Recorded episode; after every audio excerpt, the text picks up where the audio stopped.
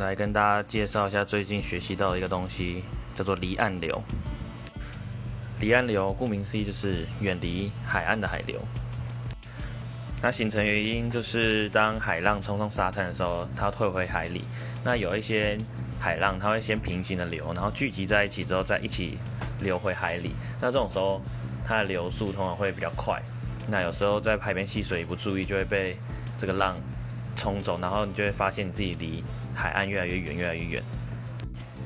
那通常遇到这种状况的时候，大家一般的建议都是不要垂直的往海岸流，因为它离岸流一直往把你带走，那你一直往前流，通常是游不赢它的。那大家比较建议的做法是平沿着海岸平行的游，你就会可以游出离岸流的范围外之后，你就。